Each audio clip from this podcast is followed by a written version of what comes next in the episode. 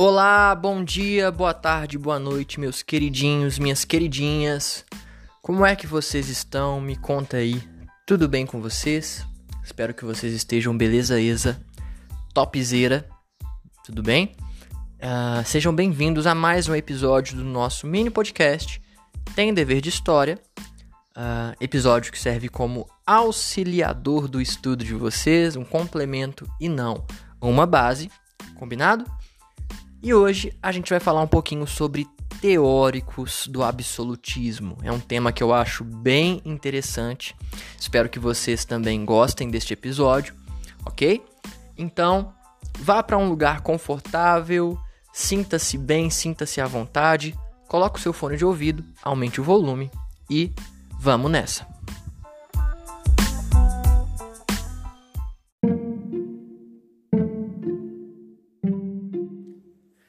Então vejam bem, meus queridos, no último episódio a gente começou a falar um pouco a respeito da formação dos estados nacionais modernos.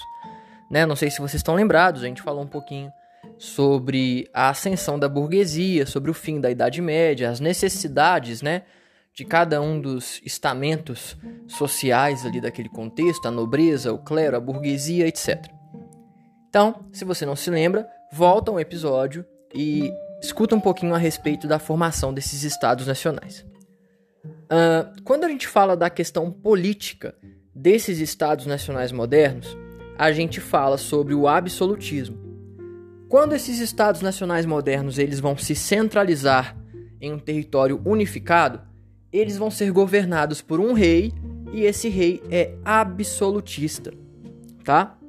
O que que é o absolutismo e o que é o rei absolutista. O absolutismo é uma forma de governo em que o rei, em que um líder político, ele tem um poder absoluto.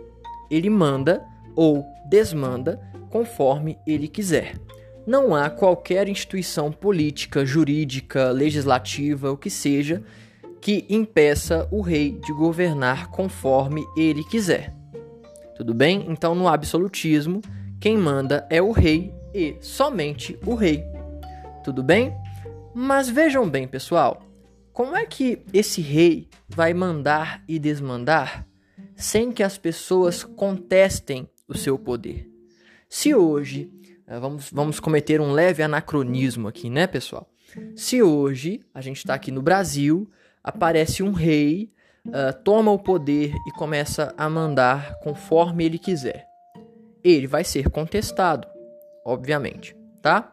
Mas naquele contexto, como é que esses reis vão fazer para que a contestação a seu poder, a oposição, seja nula ou quase nula? Tá? Então, o que é que vai justificar o absolutismo? O que é que vai permitir que o absolutismo aconteça de forma livre? É o que nós vamos trabalhar aqui nesse episódio hoje. Vamos entender o que defende cada um dos teóricos do absolutismo. Vamos entender qual é a justificativa usada por esses pensadores para que o absolutismo aconteça. Então, vem comigo que a gente vai entender direitinho esse processo.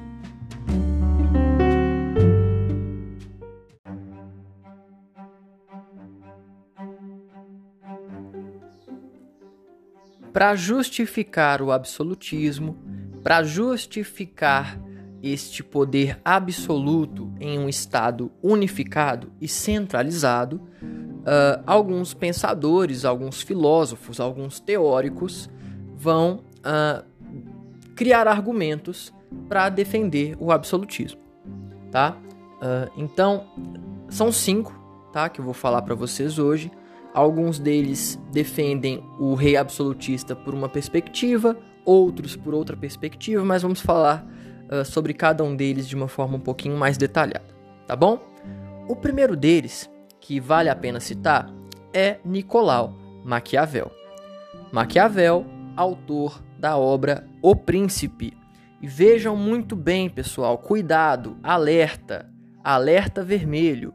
Não confundam O Príncipe de Maquiavel com a obra O Pequeno Príncipe. Não tem nada a ver uma com a outra, tá bom? E o que, que o Maquiavel vai defender na obra O Príncipe? o Maquiavel ele defende a existência de um rei absolutista, tá? Então ele justifica um rei absolutista dizendo que para as pessoas viverem tranquilas, viverem bem, elas precisam de um rei, né, de um príncipe. Uh, príncipe aqui o conceito enquanto, enquanto primeiro cidadão, tá, gente? Um conceito que vem lá da Roma antiga que vocês estudaram no ano passado. Então Maquiavel defende a existência de um rei absolutista e para Maquiavel esse rei ele tem que conquistar poder, ele tem que conquistar respeito de seus súditos, seja pela, pelo uso da violência, seja pelo uso do amor. Então, para Maquiavel, não interessa se os súditos do rei odeiam o rei ou amam o rei, desde que eles respeitem o rei e o seu respectivo poder absoluto. Tá? Então Maquiavel vai dizer: olha, não importa como, mas seja respeitado, ou pelo amor ou pelo ódio tá? Você tem que ser respeitado ou pelo medo ou pelo carinho, digamos assim. É o que Maquiavel vai dizer. Para a gente entender da melhor maneira possível o pensamento de Maquiavel, né, a sua justificativa para o poder absolutista, é só a gente pensar em uma frase que durante muito tempo acreditava-se que era de Maquiavel, mas não é de Maquiavel, uh, que é a seguinte frase: Os fins justificam os meios. Ou seja, não importa é, como você vai chegar àquele resultado, desde que você chegue àquele resultado. No caso do absolutismo para Maquiavel, não importa como, mas conquiste o respeito do rei. Beleza? Então, esse é o primeiro teórico do absolutismo, é a primeira justificativa que a gente vai entrar em contato sobre o poder absoluto. A segunda delas é uh, uma teoria, um argumento defendido por ninguém mais, ninguém menos que Dante Alighieri. Se eu não falei para vocês em sala de aula até hoje sobre o Dante Alighieri, sobre a Divina Comédia, aguardem, eu ainda vou fazer isso. Tá? Eu sou muito fã do Dante Alighieri, sou muito fã da obra dele, mas além do pai da literatura italiana, além de autor da, da Divina Comédia, que é uma das maiores obras literárias que o mundo ocidental já viu, o Dante ele também foi um político, ele também foi engajado nas questões políticas de Florença, né, uma cidade-estado italiana. Uh, e o Dante Alighieri ele tem uma obra chamada Da Monarquia, em que ele vai falar como deve funcionar uma monarquia, como deve funcionar o poder do rei, e nessa obra o Dante Alighieri ele vai defender sim o poder absolutista, tá? Qual é a única crítica que o Dante Alighieri faz à monarquia absolutista? Qual é a única ressalva que ele traz na sua obra? O Dante Alighieri ele vai dizer que a monarquia absolutista ela deve atuar sem a influência, sem participação da Igreja Católica. Tá? Então, para o Dante Alighieri, o poder absolutista ele deve acontecer, mas a Igreja Católica não deve colocar ali as suas garras nessa forma de poder. Tudo bem? Então aqui a gente já falou sobre dois teóricos do absolutismo, sobre Nicolau Maquiavel e sobre Dante Alighieri, ok? Vem comigo que a gente vai falar um pouquinho agora sobre um contratualista que é Thomas Hobbes. Chega aí.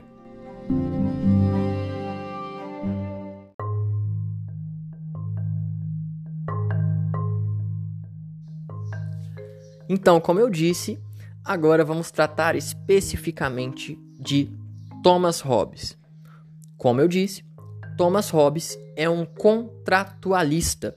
Então, isso quer dizer que a, a sua teoria, a sua argumentação sobre o poder absolutista, ela acontece com base em um contrato social. O que seria um contrato e o que seria um contrato social? O contrato, pessoal, ele é um acordo, né? Ele é um pacto que é estabelecido e que conta com pelo menos duas partes. Uma parte oferece um tipo de serviço e a outra parte paga por aquele serviço. Né? Aqui nós temos um exemplo de um contrato. Então vão lá, apertam as mãos, assinam o contrato, tá ótimo. Então o contrato é um acordo realizado entre duas partes. O contrato social, ele também é um acordo, ele também é realizado por duas partes, mas como o próprio nome já diz, ele trata da sociedade. Ele diz respeito à nossa sociedade. Tudo bem? Então, o Thomas Hobbes, ele é um, um filósofo, um pensador político que vai elaborar um contrato social. Ele vai elaborar como uma teoria em que diz como a sociedade deve funcionar, tá? E de acordo com Thomas Hobbes, como é que este contrato social deve acontecer? Ele vai acontecer com base em um governo centralizado, em um governo centralizado nas mãos do rei absolutista. Tudo bem? Então, o Thomas Hobbes ele justifica uh, o absolutismo por meio deste contrato social. Como que Thomas Hobbes vai fazer isso? O Thomas Hobbes acredita que o homem, o ser humano, quando ele não está sob a direção de leis, o homem, quando ele não está em um estado organizado, ele é selvagem. Então, o homem, quando ele não tem lei, ele vai roubar o que é do próximo, ele vai matar o próximo. Então, o homem, para Hobbes, ele é selvagem quando ele não possui leis. Tá? Então, ele tem aquela frase super famosa que é: O homem é o lobo do homem. Ou seja, o homem é também o seu próprio predador, digamos assim. Beleza? Então, para essa sociedade funcionar por, é, é, de forma ordenada, né, para que ah, o caos dê lugar à ordem, Thomas Hobbes vai criar este contrato social em que os homens, os seres humanos em geral, entregam a sua liberdade para um rei absolutista e o rei absolutista uh, retribui com ordem, com leis, com direcionamento, com direitos, com deveres etc. E dessa forma, a sociedade funcionaria da melhor maneira possível. Então, repetindo, para o melhor entendimento aqui de todo mundo. As pessoas, elas entregam a sua liberdade para o rei absolutista, e o rei absolutista, em retorno a essas pessoas, ele confere ordem, paz, leis, direitos, deveres, etc. Então, é um contrato social para que essa sociedade funcione da melhor maneira possível a partir de um Estado organizado pelo poder absolutista, ok? O Thomas Hobbes uh, ele trata a respeito dessa teoria em uma obra chamada Leviatã, que é um monstro, tá? Uh, e esse Leviatã uh, é marcado as suas partes como cada parte do corpo do monstro Leviatã sendo uma parte do Estado. Então a cabeça desse monstro é o rei.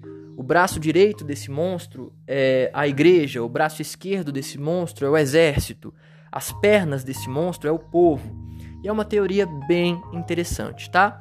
Então aqui a gente falou sobre a teoria do absolutismo de um contratualista que é Thomas Hobbes.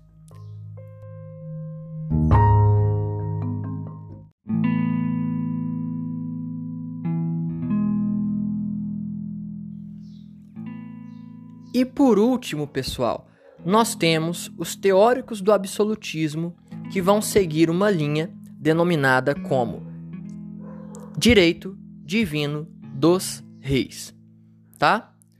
Ou teoria divina dos reis. O que é que diz essa base de argumentação que justifica o absolutismo?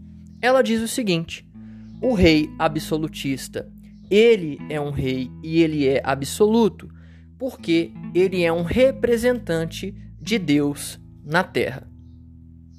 Então vejam bem, estes teóricos que defendem a teoria divina dos reis ou o direito divino dos reis, eles defendem que o absolutismo, que o rei absolutista, ele é justificável porque esse rei é um representante do Deus católico na Terra, tá? Quem são os teóricos do absolutismo que vão defender essa tese.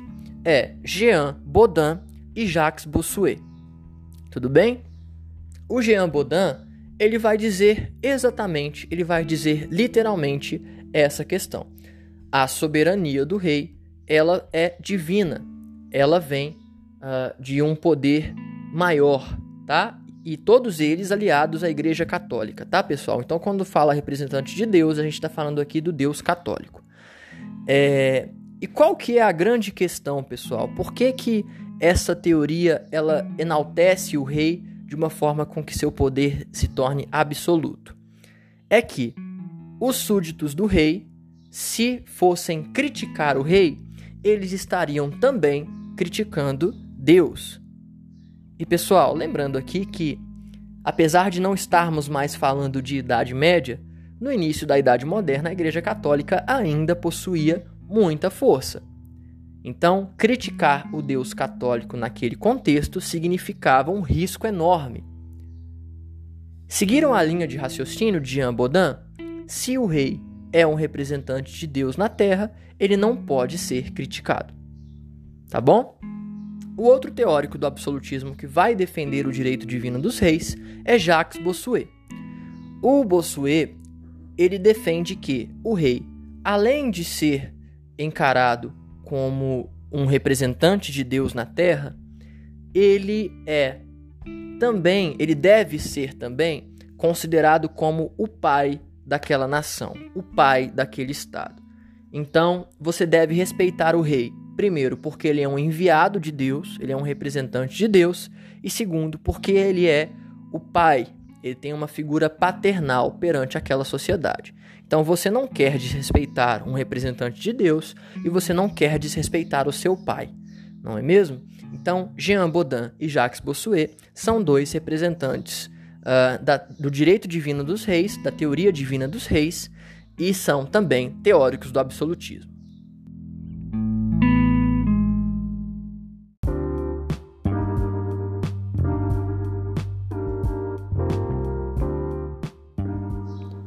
É isso, pessoal. Espero que vocês tenham gostado de mais esse episódio do nosso mini podcast Tem Dever de História. Hoje falamos sobre os teóricos do absolutismo, falamos sobre Maquiavel, sobre Dante, sobre Thomas Hobbes, Jean Baudin, Jacques Bossuet, todos esses filósofos, todos esses pensadores que vão justificar ou tentar justificar o absolutismo. Tudo bem? Mais uma vez, espero que vocês tenham gostado do episódio. Muito obrigado pela audiência. Valeu, falou!